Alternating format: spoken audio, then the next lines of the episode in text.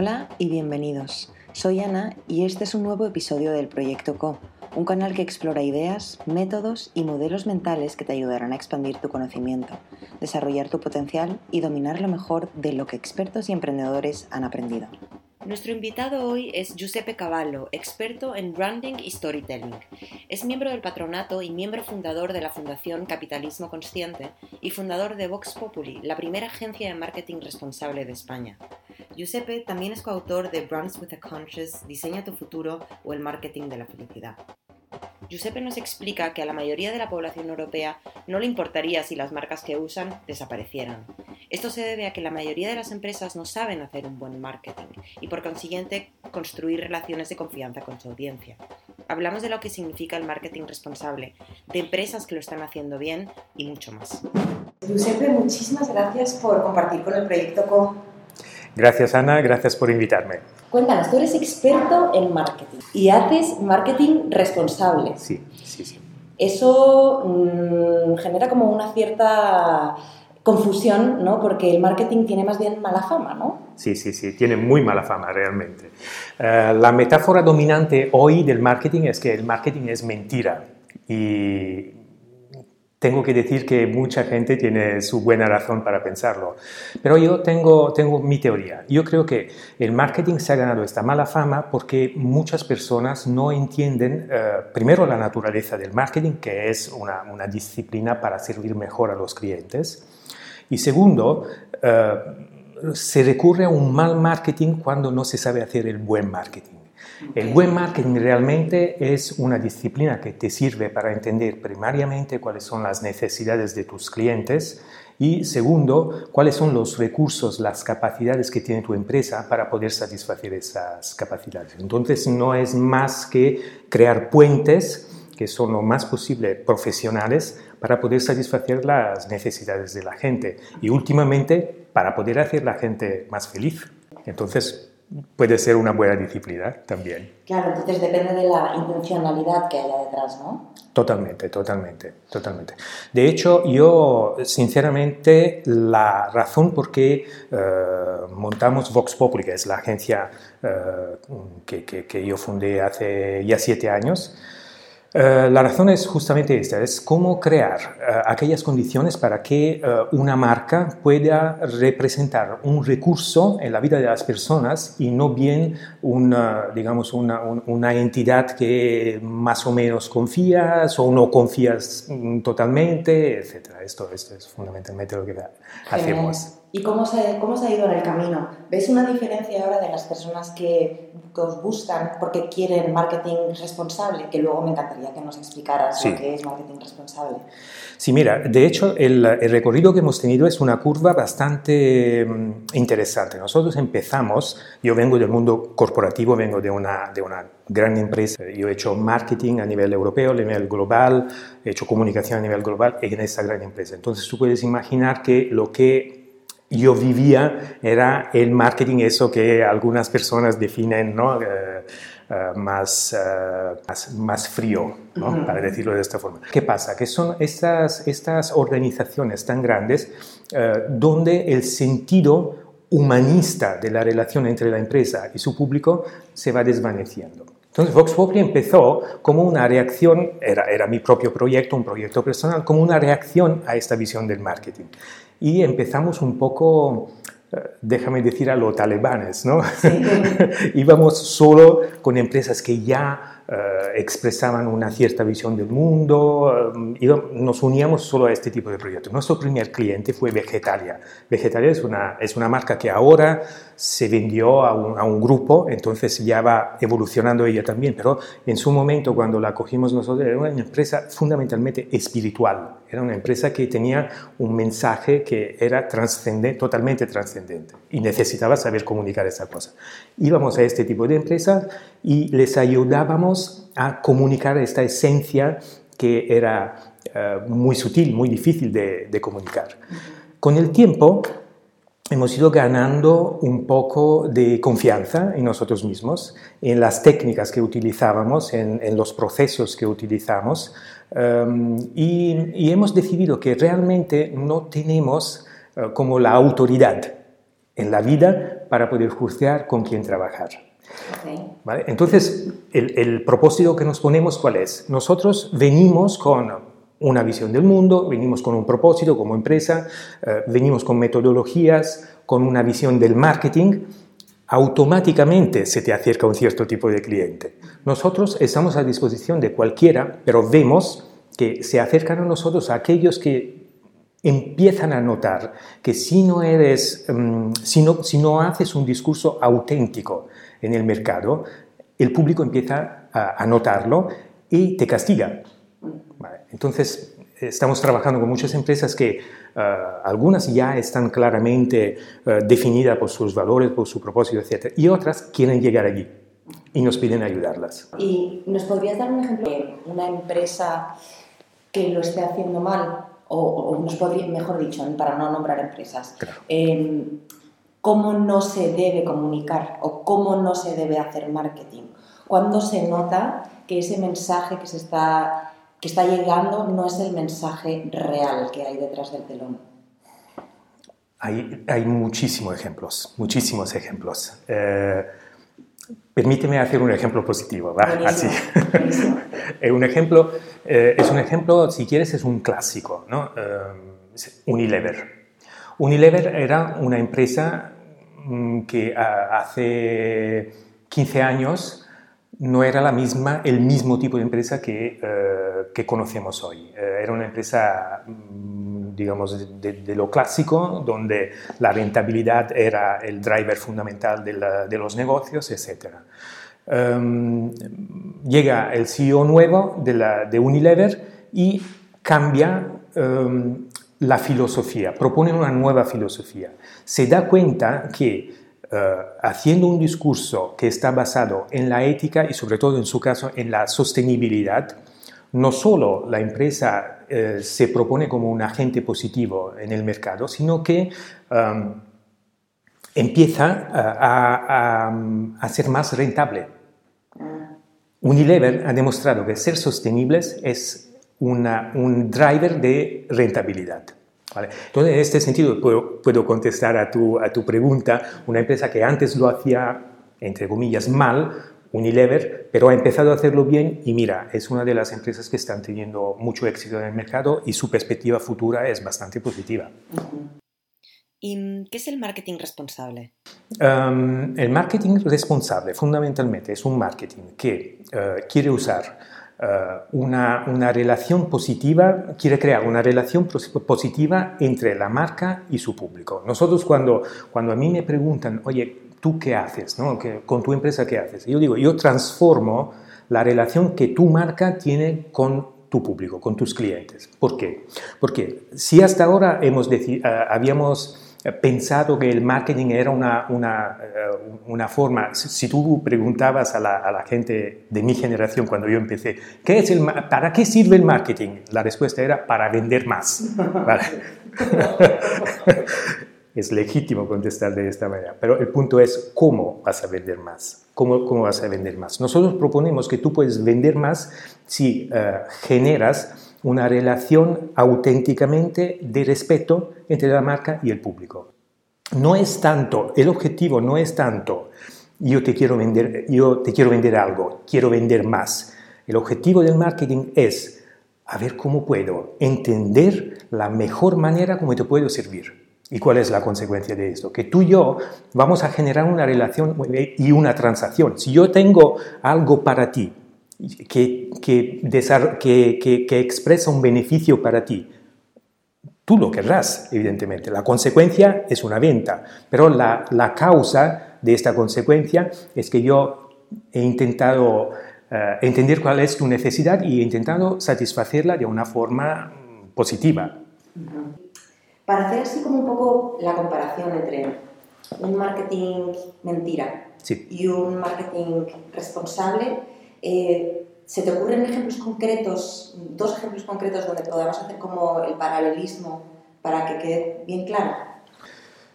Eh, mira, el eh, marketing mentira es todo aquel marketing que todos, tú, yo y todas las personas del mundo que, que, tienen un poco de, juicio, eh, hemos definido como greenwash. ¿no? Había una ola en los años, mm, a principios de los años 2000, los años 90 del siglo pasado, y desafortunadamente todavía hay elementos de este tipo, de empresas que van comentando sus esfuerzos como ah, para ser ah, sostenible, para ser ah, ecológicas, etcétera, etcétera. Vas a rasgar un poquito detrás y ves que realmente solo lo, que, lo que dicen es un, librito que ha hecho una agencia externa a la, empresa y que son números montados por ahí para, para quedar bien. Vale, esto, el, ¿qué pasa cuando cuando se genera una situación de este tipo, ¿qué pasa? Que el público, luego si quieres hablaremos de números respecto a esto, el público ah, se da cuenta que tú estás mintiendo y te cancela del, listado de las marcas que considera como parte de su mundo. Entonces tú tienes, tienes, un problema si haces esto. El, el punto positivo es que las marcas que hacen marketing mentira tienen un problema.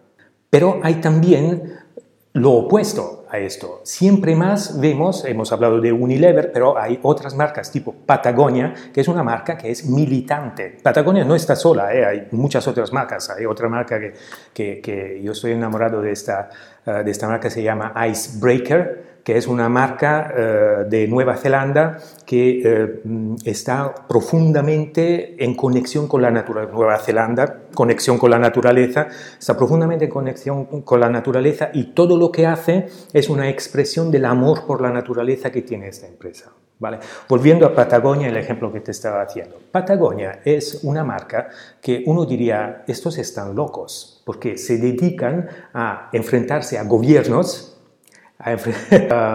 con, campañas ecológicas importantísimas. Y no es solo esto. Patagonia es el tipo de empresa que ha decidido eh, donar eh, el 10% de su profit o el 1% de las ventas, el número de los dos que sea el más alto, a acciones de restauración del planeta, del medio ambiente. Vale. estas, estas empresas son empresas que hacen un marketing que tú dirías, bueno, pero es como un poco autolesionista, suicida, si quieres, ¿no? No es verdad, es todo lo contrario. Son este tipo de acciones lleva a las empresas a tener más relación con su, con su público, el público a la hora de decidir qué quiero comprar, por qué las cosas que, compran, que compro me, me representan entonces, este público decide, yo quiero comprar de estas marcas porque me saben representar. Entonces, te había prometido que te daba números. Si los números son importantes porque te dan una dimensión de la realidad, porque yo te puedo contar un montón de cosas bonitas en este momento, pero luego alguien puede decir, vale, pero ahí fuera hay que ir a vender. Eh, yo tengo una bottom line que tengo que ganar dinero. ¿Cómo lo hacemos? Vale. Entonces, hay, hay un estudio mm, muy famoso eh, que es el estudio que hace una agencia eh, global que se llama Havas, y el estudio es un estudio que se llama Meaningful Brands, eh, marcas con sentido, que expresan sentido. Entonces, este, este, es un estudio que se hace de forma recurrente, cada, cada dos o tres años, y este estudio dice una cosa, entre muchísimas cosas, dice una cosa en concreto, que dice que a la mayoría de las personas en Europa, en España es aún peor la situación, ¿eh? aún, más grave. Pero en Europa, pongamos, a la mayoría de las personas en Europa no le importa si el 74% de las marcas que usan desaparecen al día siguiente. Eso es gravísimo. ¿Qué quiere decir? Quiere decir que tu bottom line, el dinerito que tiene que ganar una empresa, está a riesgo. Cada cliente, si tú estás en aquel 74%, cada cliente que tú tienes, te lo tienes que comprar cada vez que hace un acto de compra. Esto en marketing money. Esto es dinero. Esto es rentabilidad negativa. esto quiere decir que hacer buen marketing es una disciplina positiva, es un acto positivo para la empresa. Tiene, tiene un efecto positivo en la rentabilidad de la empresa. Total. Y vaya efecto, ¿no? Y vaya efecto. Que claro, mm, eso significa que el 74% de las marcas que son usadas por la más de la media del europeo, no están invirtiendo bien su, su presupuesto de marketing y no están logrando confianza, ¿no? En realidad, ¿qué es lo más importante? Vale. ¿Cuál es el problema de estas? Fundamentalmente, la, la pregunta clave allí dice, vale, pongamos que mi marca está dentro de aquel 74%. Me doy cuenta que tengo un problema grave. ¿Cuál es el problema que tengo? En mi experiencia, el problema fundamental es que la marca, como, como todos somos buenas personas, vale, yo, yo, soy optimista, ¿no? soy de índole optimista, entonces yo pienso, pienso que las, las personas hacen las empresas, las personas son buena gente, las empresas están hechas de personas, las empresas tienen que ser, digamos, entidades positivas ¿no? dentro de Entonces, ¿el problema cuál es? El problema es que eh, las empresas no saben identificar eh, el valor que tienen a disposición de sus clientes.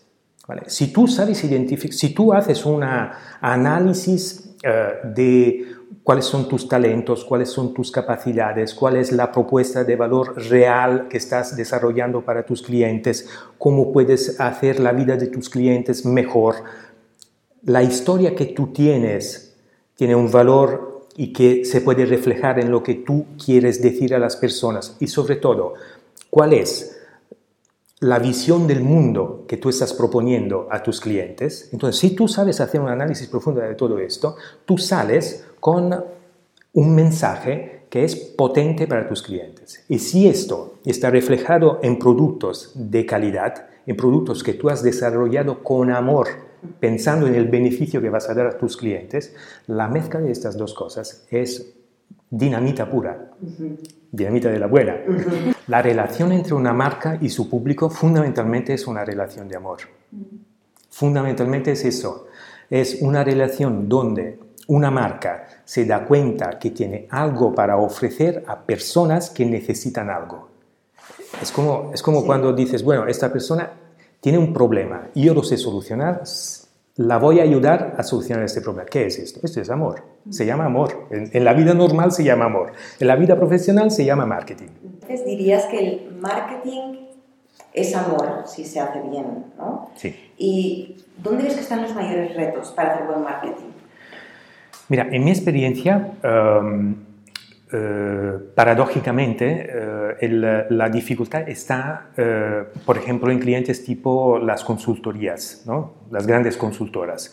en este tipo de empresa tú encuentras personas de mucha inteligencia, personas, de mucha inteligencia, personas que, que, están acostumbrados a, a, retos intelectuales de gran entidad. Son personas que normalmente funcionan por metodologías. Em, el problema que tienen es que como usan tanto su inteligencia, eh, digamos, intelectual, pierden contacto con la inteligencia emocional que tienen. Hasta parece que tienen como una, una dificultad a conectar con aquella, con aquella parte. ¿El punto cuál es? El punto es que el marketing, eh, digamos, la, grandeza del marketing es cuando tú sabes crear un puente entre los beneficios puramente, digamos, de tipo funcional o, de, solución de problemas con el mundo, con el, con el universo emocional de tus clientes. Entonces, a esas personas que le cuesta tanto em, eh, romper con la parte cognitiva, eh, cuando tú les ayudas a mantener el valor, digamos, del aspecto cognitivo de, sus metodologías, para decirlo de forma práctica, etc., mantener aquello, pero expresarlo en una forma emotiva, emocional, entonces tú ves que florecen, se hacen grandes, se hacen más grandes. Generalmente cuando pensamos en marketing, bueno, yo al menos me da un poco de miedo pensar en la cantidad de millones que se pueden llegar a invertir, ¿no? Em, ¿es, necesaria, ¿Es necesaria esa inversión tan grande para tener un buen marketing? Mm, mm, no, eh, la respuesta escueta es no. Evidentemente hay matices a esta respuesta. Em, hay, hay, muchas cosas eh, que, que, se pueden decir. Tú puedes llegar, eh, y hay ejemplos, a no hacer marketing. ¿Por qué? Porque todo lo que tú haces, todo lo que tu empresa es es marketing. De hecho, si tú piensas en la cantidad de inversiones en publicidad que hace Patagonia, es ridícula, es muy poco. Se, cuentan en, pocos episodios las publicidades de Patagonia. La más importante era la que decía, no compres esta chaqueta. ¿Eh? te, acordarás. Em, entonces, o sea, tú puedes llegar a gastarte muy poco dinero en marketing. Pero ¿cuándo es que llegas a, esta, a este lujo? Porque este es un lujo, el no gastarse dinero. Es cuando tú no tienes la necesidad de comprarte clientes. ¿Por qué? Porque tú has establecido una relación profunda con tus clientes y la relación es simbiótica. Tú ayudas a tus clientes y tus clientes ayudan a ti porque te eligen justamente porque les representas. Claro. Buenísimo. O sea que entonces cuanto más sostenible y responsable sea una marca eh, en todo lo que lleva a cabo, menos seguramente, generar. Seguramente sí. Mm, Estamos hablando de marca, tú me estás eh, mencionando la marca. Entonces, cabe preguntarse, ¿qué es una marca? ¿Vale? Entonces, hay una definición para mí muy clara de qué es una marca. Una marca, eh, lo decíamos cuando hablábamos de meaningful brands. ¿no? Meaningful es la esencia de la marca. La marca es una plataforma de significados que pueden ser simbólicos, pueden ser de, de valores, pueden ser de visión, etc. Es una plataforma de significados que la gente utiliza. ¿Y por qué la gente utiliza esta plataforma de significado? No porque quiere, quiere que la marca tenga éxito. La gente se quiere investigar a sí misma y expresarse. Entonces, la marca es un instrumento que la gente utiliza para expresarse y también para investigarse a sí misma. Si Patagonia me vende una chaqueta que es, eh, eh, digamos, respetuosa del medio ambiente y me pide un premium de precio, yo me estoy investigando, yo estoy interrogándome sobre cuánto realmente comprometido estoy con el medio ambiente. ¿Por qué tengo que meter el dinerito más? Tengo que meter el premium price allí. Entonces me estoy investigando.